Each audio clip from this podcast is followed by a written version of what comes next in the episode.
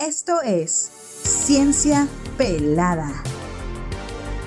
Estás escuchando Ciencia Pelada Con la doctora Lucía Romero y Adrián Zambrano. Ciencia a calzón quitado. Ciencia rebelde. Ciencia rebelde. Ciencia rebelde. Y ahora, Ciencia Pelada. Bienvenidos a Ciencia Pelada. Yo soy la doctora Lucía Romero y me acompaña como siempre Adrián Zambrano. Si es la primera vez que nos escuchas, te recordamos que Ciencia Pelada es un podcast de divulgación científica. Ciencia Pelada nace con la idea de divulgar la ciencia de una manera sencilla, sin las narices alzadas, sin batas blancas, simplemente de una manera... Muy pelada. Comenzamos.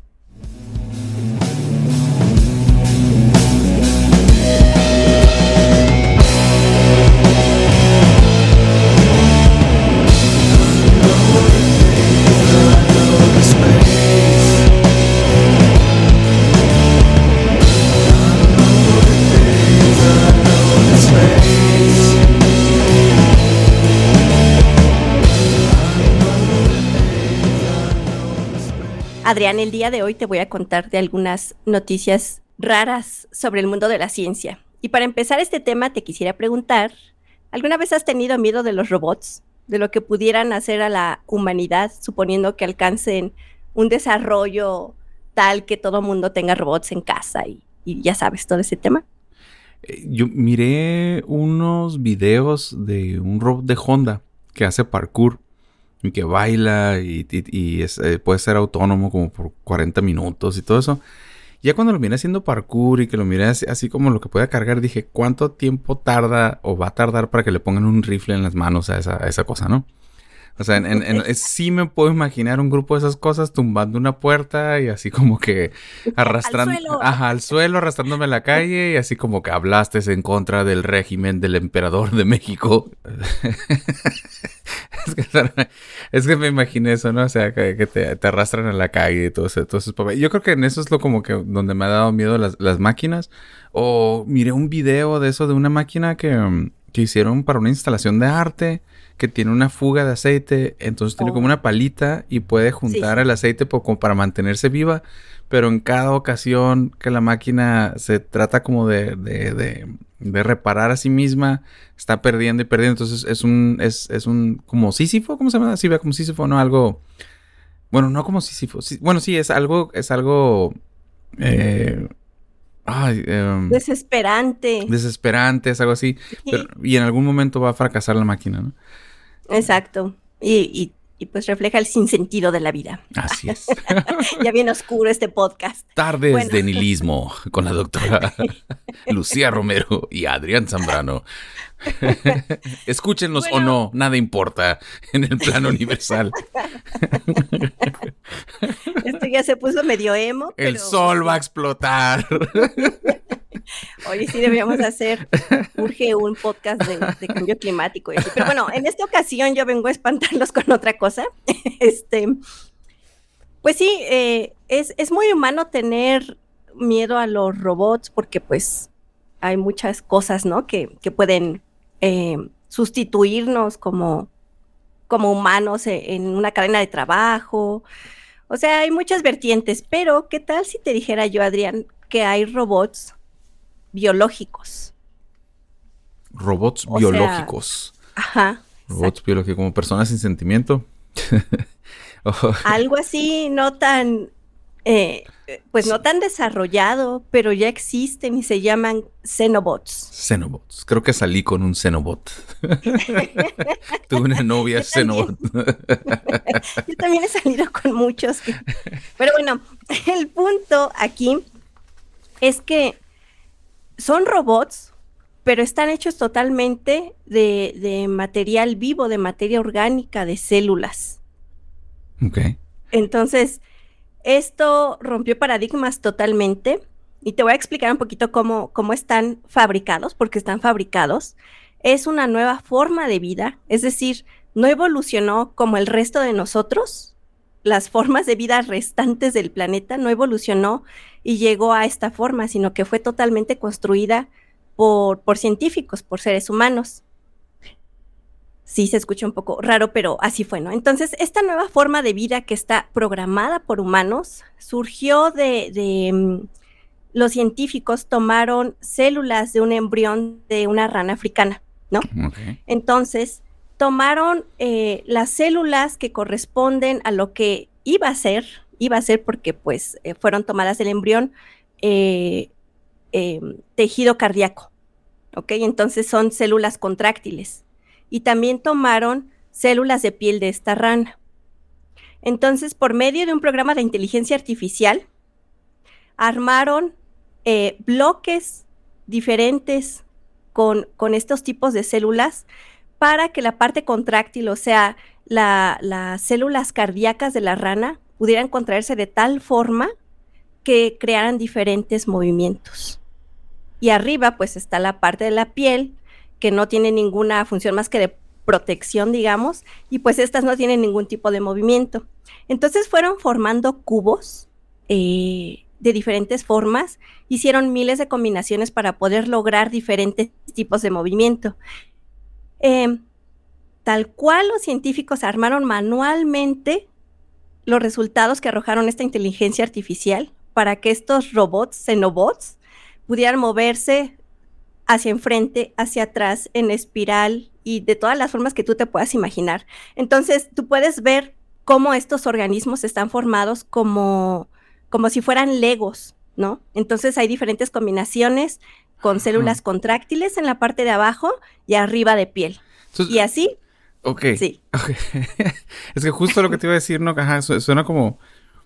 ah, eh, eh, esta es la parte donde un científico tiene que decir, ¿no? Así como que eh, se, siempre se, se preguntaron cómo, pero no si deberíamos de, ¿no? Entonces...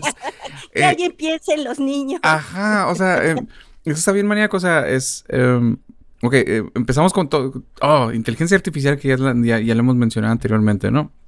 Ahorita Ujú. to- hay todo un boom con la generación de imágenes y todo ese show. Y la gente está asustada por lo que está haciendo la inteligencia artificial, bla, bla, bla. Entonces, le, le- le alimentan un problema. Dicen, ok, queremos con células de una rana africana. Queremos, queremos generar bloques, eh, ahora sí como, pues ahora sí como bloques de células que nosotros podamos controlar, ¿no? Entonces, y esta cosa les da la, la solución. Dice, ah, mira, la- las células cardíacas del- de la ranita, pues tienen una capacidad muy buena para, para con- contraerse, es lo que me decías, que células Exacto. contra- contraerse. Sí, contrae. Y luego, pues hay que ponerle piel para protegerlo y ármalos como legos. Y ahora míralos caminar. Míralos Exacto. hacerlo por un lado. ¿Y cómo. em, cómo, cómo, cómo- cómo impulsan esas cosas? O sea. eh, ¿Cómo le dan la orden? ¿O es como que lo electrocutan así de un lado? Órale, muévete. O, o- No, pues es que a diferencia de un robot, eh, pues como podemos clásico, por decirlo así, cada uno de los componentes de este xenobot es una unidad de vida, o sea, una célula que tiene vida, que tiene una especie, por así decirlo, ¿no? Porque no es tal cual, una, una inteligencia, una función. Un robot clásico, pues si tú lo, lo desmantelas, Ajá. vas a obtener ciertos componentes que por sí solos no sirven de nada. En cambio, este Xenobot, cada uno de sus componentes está vivo, tiene funciones, puede censar el medio ambiente, puede repararse a sí mismo. Entonces, todas estas combinaciones, haz de cuenta, son eh, así como un cubo de Legos, Ajá. estas diferentes combinaciones, por ejemplo, vamos a poner abajo dos células cardíacas y luego vamos a poner enfrente otras dos de piel y luego una de, de cardíaca otra vez. Y eso, por darte un ejemplo muy burdo, nada más para que se entienda, Ajá. esto va a generar que se mueva en forma de espiral. En cambio, si pongo cuatro de piel, seis cardíacas y otra de piel y otras ocho cardíacas, se va a mover hacia atrás.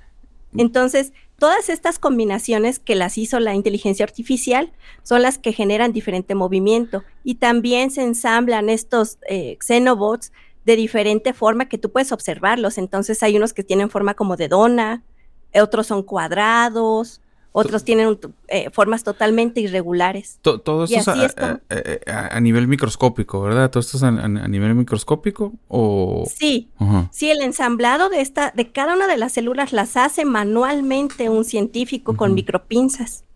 Entonces, es, artesanal. es, artesanal. es artesanal. el, Totalmente artesanal. Sí, de verdad sí. ya ellos tienen el mapa de cómo ir ensamblando este, este organismo gracias a la inteligencia artificial, que tomó incluso algoritmos evolutivos para generar ciertos movimientos. Por alguna razón, lo primero que me viene a la mente cuando empezaste a hablar, ok, mira, estas células no sirven porque se contraen y estas células no sirven para acá, recuerdo esa leyenda urbana que estuvo circulando eh, en su momento en el MySpace o por correos cadena y todo eso que nos hablaban del, del artículo 982 o algo así, que era que era una masa de carne de pollo genéticamente alterada que utilizaban los, los, los KFCs, no sé si te acuerdas, pues eh, eh, sí, es una leyenda, ajá, es una leyenda completamente urbana, ¿no? Pero lo que habían dicho es que habían genéticamente modificado una, una, criatura de tal manera que todo era pechuga y, y piernas, ¿no? Que tenía 40 piernas y seis pechugas, así como una especie de cubo y estaba vivo, pero no, nunca, o sea, o sea, lo alimentaban por tubos y nomás le iban cortando acá pedacitos de eso para, para, para la demanda, ¿no? Imagínense. Eh, como, como eran como granjas tipo como Matrix, ¿no? Cuando estaban conectadas las personas. Entonces, eh, estaba pensando eso, ok, entonces no sé, ya yéndome yo bien lejos, ya pudiéramos realmente hacer la, el, ¿cómo se llama? El pollo 982 que se fue, fuera puras pechugas, o sea.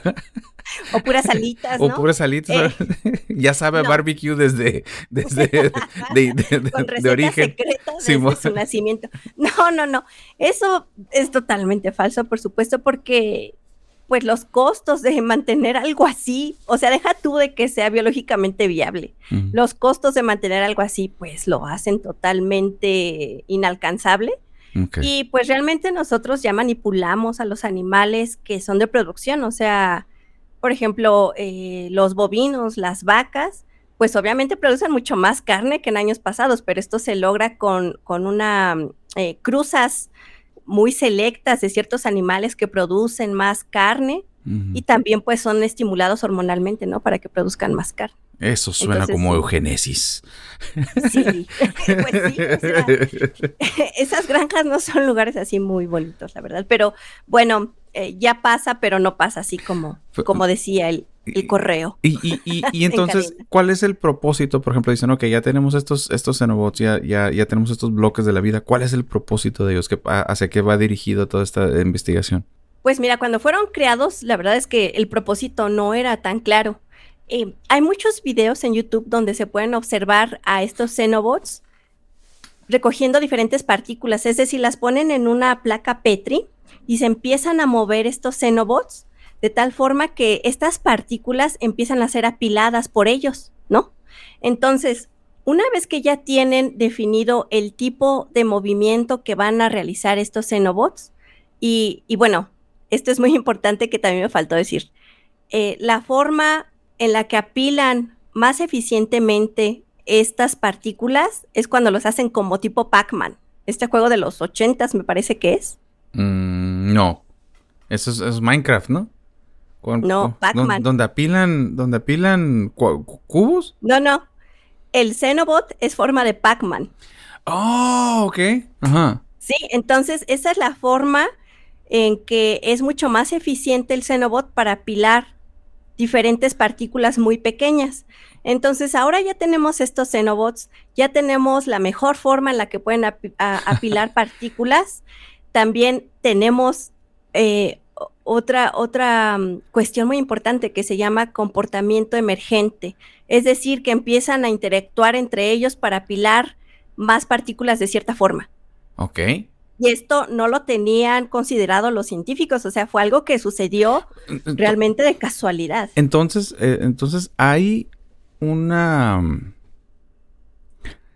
¿cómo te digo? Hay una conciencia en esas, en esas cositas, en, esas, en esas esa es muy buena pregunta, porque tendríamos que definir qué es conciencia y, por ejemplo, nosotros tenemos trillones de células en nuestro organismo, pero ¿dónde está la conciencia o, o, qué sucede? ¿no? O sea, tienes cada célula por sí misma no tiene una conciencia, pero si las juntas, entonces ya somos un organismo y somos una conciencia. ¿No? ¿Dónde? ¿Quién sabe? Pero, entonces, si juntas suficientes eh, Xenobots haciendo una tarea así después de un tiempo y que dices que tienen un comportamiento emergente y todo, ¿pudieran desarrollar una conciencia? O sea, ya sé que estamos entrando a lo mejor a, de ciencia a ciencia ficción, ¿no? Pero sí me... Sí me... O a filosofía. Ajá, o sea... sí, sí, sí. ¿Qué es vida, no? pues eh, se ha tratado de ver por qué sucede este comportamiento emergente y han llegado a la conclusión de que realmente pues lo hacen por pura casualidad, ¿no? O sea, empiezan a trabajar juntos de pura casualidad y porque tienen eh, el contacto entre ellos hace que parezca que están trabajando juntos, pero no es así hasta donde sabemos, porque comprobar algo así científicamente, pues aparte también mucho más cosas. Aparte es la respuesta más, más sencilla. No, no, no, no, más parece. Sigan invirtiendo en esto, no estamos creando nueva vida. Es, es una herramienta, es una herramienta. es una herramienta. Bueno, ya que tienen la forma de Pac-Man y están programadas para actuar de cierta forma, las podemos usar para, por ejemplo, desbloquear arterias ¿O eso me interesa? Cuéntame más. y por ejemplo, si tú los haces de tus propias células, pues entonces no hay un rechazo del organismo porque son tus propias células. Entonces, puede ser usado para atacar, por ejemplo, tumores, ¿no? Porque son partículas que se mueven de cierta forma y apilan y se llevan las partículas. Y lo interesante aquí es que pues no hay una reacción inmune ante estas células, suponiendo que se llegaran a ser de tus propias células. Em, también son biodegradables, a diferencia de un robot convencional, pues el material seguiría ahí, generaría tal vez, depende del material, una respuesta inmune. En este caso no. Y son mucho más maleables, o sea, pueden pasar hasta por un nanómetro de, de, de espesor, entonces pueden llegar a los capilares más pequeños y se desintegran y no pasa nada. También podrían tener aplicaciones ambientales porque podrían programarse para degradar plásticos y pues este es un tema muy importante en ecología, sobre todo los microplásticos. Si pudiera hacerse que, tuvieran como blanco los microplásticos, pues sería genial para el medio ambiente. Aparte se, se degradan, no hay ningún problema. Pero bueno, estas son eh, algunas ideas de lo que se puede hacer con estos Xenobots. Ok, entonces uh, estoy, todavía estoy así, sé que eh, Pac-Man existe. Pac-Man te va a desbloquear las arterias. Pac-Man se va a encargar los microplásticos. O sea, Pac-Man es el, es el, es, el, es el, superhéroe, no el que queríamos, sino el que necesitábamos. Tal cual. en Pac-Man confío, Pac-Man es mi pastor. Entonces ahí está. Eh, aprovecho este momento para recordarle a la gente en casa que en cienciapelada.com eh, van a encontrar eh, todas nuestras referencias de lo que estamos hablando. Ahí pueden ver videos incluso de, esta, de estos Xenobots. y vamos a dejar ahí los links ahí de, nuestras referencias. Entonces recuerden cienciapelada.com.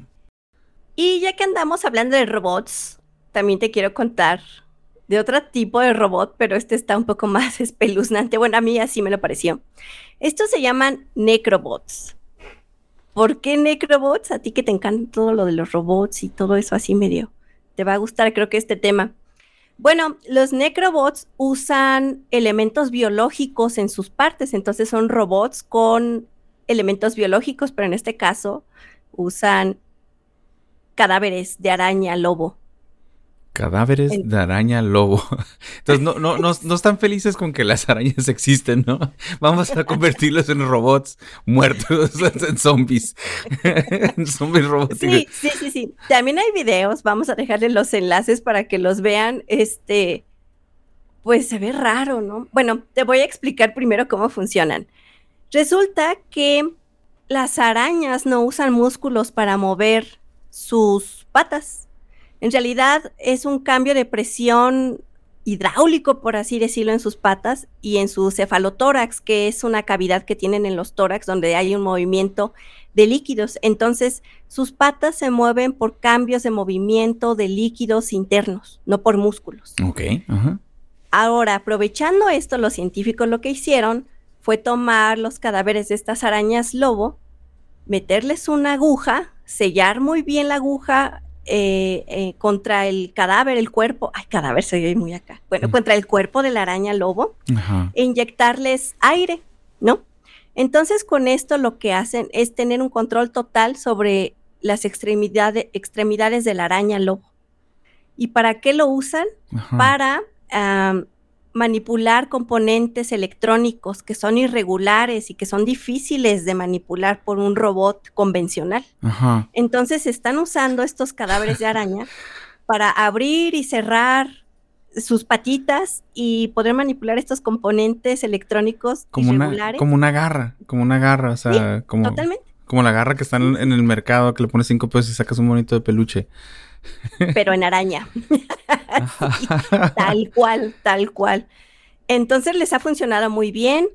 eh, duran bastante estos pues dispositivos híbridos, por así decirlo. Ajá. No maltratan los componentes electrónicos y sobre todo tienen muy buen agarre, por así decirlo, y sobre todo no contaminan, ¿no? Ok.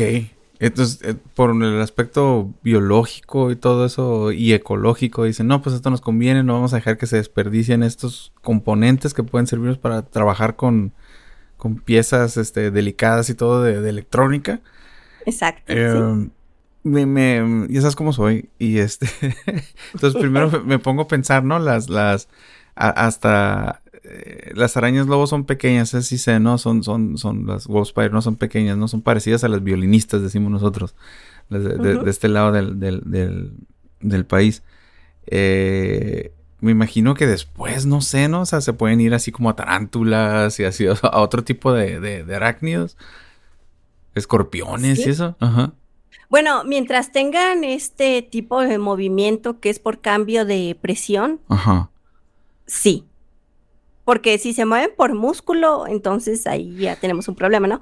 Entonces esa sería creo que la principal limitante. Ne- Pero hasta donde sé las, las tarántulas también se mueven así. Si estoy equivocada, por favor, ya saben, vayan a, a decirme que estoy mal. Entonces, ne- Necrobots, esta nueva rama de la, de la ciencia es utilizar los cadáveres de animales muertos para aprovechar, aprovechar las estructuras y pues ahora sí para lo que sirven. Entonces, ¿qué tan lejos estamos de que, mira, pues ese caballo le podemos hacer algo eso estaría y que nos sirva para arrastrar, ¿no? O, o bueno, ya sabes, me voy a ir a este lado como siempre. ¿Qué va a pasar cuando digan, y si ponemos a, no sé, eh, le debes mucho dinero a la Coppel y te mueres y tú no te das cuenta en el contrato donde sacaste la tele a, a, a cosa me pago chiquitito, dice que si te mueres en el Inter, pues tu cuerpo le pertenece a Coppel. Y no sé, una, un, o sea, Adrián ya está desarrollando todo un capítulo de Valle de Cielo es Gris. que sí, es que... Si no lo han escuchado, se los recomiendo. Es que, por ejemplo, o sea, no te mueres, le debes a Coppel y sabes que, pues el cuerpo ese está evaluado en, en a ver qué tanto. Ah, no, sí, sí, sí aguanta para trabajar en los almacenes de Coppel distribuidores en Amazon. Lo te- O para, o para vender tus órganos, ¿no? Ajá, porque siguen como, co- ah, necesito un filtro nuevo, dame tu hígado, ¿no? O sea, te, eh, o- o no sé. Coppel, Eh, tenemos una propuesta de negocios para ti. Sí, o sea, los cadáveres, o sea, los, o sea, que te pongan a trabajar, ¿no? O sea, te pongan a trabajar después de muerto, ¿no? Uh, o sea, imagínate, eh, gente en casa, cierren sus ojos. Imaginen, imaginen, imaginen el centro de distribución de Amazon operado por cadáveres de así no vivientes conectados a cosas hidráulicas desde el techo. Y esas cosas son más eficientes que los, que los, que los, que los robots. Este, que, Los deudores de, de, De- pues, de- estas grandes cadenas, ojo.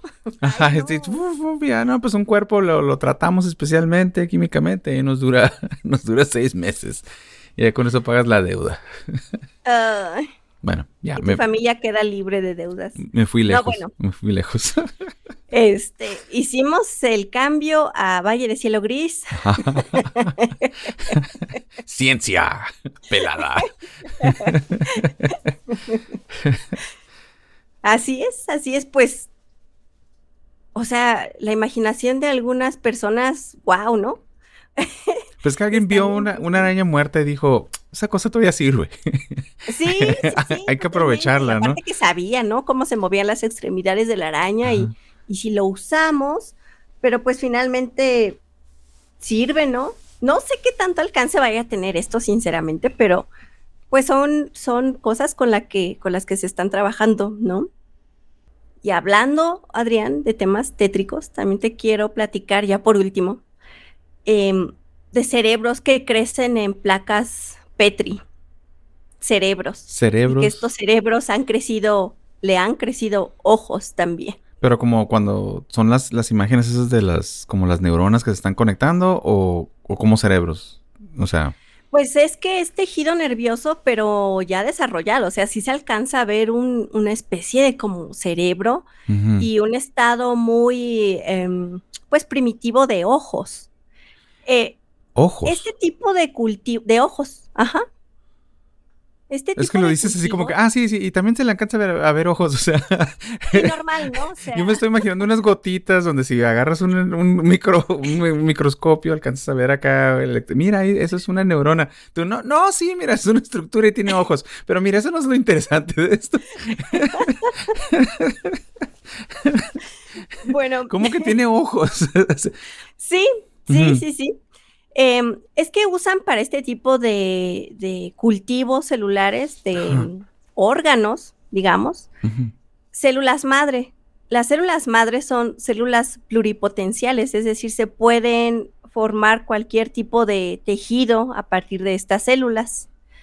Entonces, lo que pasa aquí es que los científicos en realidad estaban tratando de, de tener estos mini cerebros en las placas Petri para poder probar diferentes fármacos, ¿no? Y en lugar de hacerlo en seres humanos, que obviamente pues tiene muchísimas limitantes, lo hacen en este tipo de tejidos. Y pues por ahí algunas células decidieron eh, diferenciarse a células de, de ojo, ¿no? Lo que podría ser un estado muy primitivo, digamos, de ojos, ¿no? Pero podemos encontrar células de retina, de córnea, y esto es algo súper interesante también porque se pueden hacer diversos estudios sobre este tipo de, de tejidos Ajá. que pues se oye muy creepy, yo sé, pero para la ciencia y para, para el avance en cuanto a farmacología de este tipo de, de- de células es muy importante, ¿no? Entonces- hay, que hacer una pausa nada más. Entonces, hay un lugar, hay un laboratorio en alguna parte del mundo donde está así una serie de, de cerebros primitivos, como dices, o sea, en, en placas así de Petri, esos como platitos, ¿no? Que, que donde están Ajá. haciendo las cosas. Y algunos, esas células que nada más deberían de reproducirse eh, a- para formar eh, tejidos cerebral, tejido cerebral, Ajá, están brotándoles ojos. sí, Entonces, un, un estado eh, primario de ojos, digamos, porque no son ojos, ojos así humanos como tal, ¿no? Y, Pero es- y esto está vivo. Porque está vivo, Eso ¿no? está Está vivo. vivo, ok. Sí, sí, Es, es un cerebro primitivo, son ojos. Y yo creo que me- eh, con el paso de los episodios se van a dar cuenta que siempre voy a preguntar lo mismo. ¿Y hay conciencia detrás de esas cosas? O sea, o sea, yo sé que no piensa igual que nosotros porque no, no, no- no- a lo mejor no escucha, no tiene una educación, pero ¿habrá así como te- te- responderán los ojos a, a la luz o, o- sí, sí responden a la luz, sí hay una respuesta a la luz, porque es una respuesta celular y las células ya están ahí. Imagínense eso, ¿no? O sea, es- estoy, es- es- estoy pensando, o sea, una conciencia primitiva, ¿no? O sea, a lo mejor como, como de un, eh, un infante, ¿no? Un bebito, algo así como, ¡ah, ca- cabrón! ¿Dónde estoy? ¿No? ¿Qué es esto? No. Y, hay, y a lo mejor nomás ve sombras, unos han desarrollado los ojos al 100%, algo así. No sé, o sea, Pues yo no creo que haya una conciencia ahí. Em, no lo creo. No, no lo creo. Son un conjunto de células que forman un órgano Ajá. rudimentario, si ustedes quieren verlo así, pero no creo que haya que sepa que existe. No. Mm, Ok. Yo quiero pensar. Y, y- claro. Y, y cuando dices de los fármacos, ¿qué, qué, qué están haciendo con ellos? Así como que les ponen dosis de cosas para ver si daña el cerebro o algo así. ¿o cómo? O sí, o sea, ayuda a ciertos padecimientos eh, neuronales, ¿no? Como lo del Alzheimer y ese tipo de cosas. Sí, sí, todo este tipo de, de padecimientos pues pueden ser probados en ese tipo de tejido y es mucho más rápido llegar a, a tener un fármaco que realmente sea efectivo para enfermedades de este tipo, ¿no? Y también para las, las eh, padecimientos oftálmicos, Ajá. con estos ojos rudimentarios también se pueden probar diferentes fármacos. Es por eso, o sea, se oye súper creepy, ¿no? Pero sí es muy útil para la humanidad. Mucho, muy útil. Wow. Sí. No, bueno, y de este tipo de noticias hay miles, pero elegí las que creo que pudieran ser más interesantes, ¿no? Eh, la ciencia no es nada más este. Es que, eh, eh, híjole, es que. ah, hay cosas que no nos imaginamos, ¿no? O sea, bueno, tú sí te lo imaginas porque tú estás inmerso en eso, pero yo que soy representante de nuestros escuchas que, que, que no están en el mundo de la ciencia, o sea, yo no me imaginaba fuera de una historia de ciencia ficción o de un, de un cerebro en un frasco, ¿no? O sea, Sí, o de los necrobots, ¿no? O los... Y, y- y en algún lugar alguien estará desarrollando así como, quiero ver si puedo crecer así, como que un sistema nervioso completo, un, un este cosa más, un cerebro completo, a ver si lo puedo crecer. O sea, Ay, ni lo dudes. Porque digo, hay, la mayoría de los países tienen muchas regulaciones eh, en cuanto a, a bioética, ¿no? Y qué se puede y qué no se puede hacer, pero hay otros países, China, que, que hacen muchas cosas por debajo del agua y no le preguntan a nadie, ¿no? Pero bueno. Y pues les sigo recordando, manténganse siempre curiosos, abiertos a todo, porque pues hay mucho que investigar, mucho que ver. Y, y, pues les diría que manténganse tan raros como los científicos que han desarrollado todos estos experimentos. Háganlo. eh, y si tienen algún otro comentario, ya saben a dónde ir. Eh, recuerden que pueden ir a cienciapelada.com. Ahí tenemos un formatito por si nos equivocamos en algo, que somos humanos, podemos errar. Eh, si nos equivocamos, si nos falta información, si quieren sugerir un tema. eh, ahí vamos a, mencionar a las personas que una fe de ratas ahí cuando nos, nos, equivoquemos. Recuerden, cienciapelada.com. Pueden consultar las notas de los episodios y las biografías y, las, y, las- y los, y de dónde son nuestras fuentes. Pues hemos llegado al, al fin natural de, de- de este episodio. Eh, muchas gracias, doctora. Eh, eh, Gracias tengo, a ti, Adrián. tengo más material ahora para escribir este, mis historias de... Sí, sí, sí, mis historias de terror, o sea. Y a la gente en casa, muchas gracias por escucharnos. Doctora, Manténganse raros, manténganse curiosos. esto fue Ciencia Pelada. Ciencia pelada.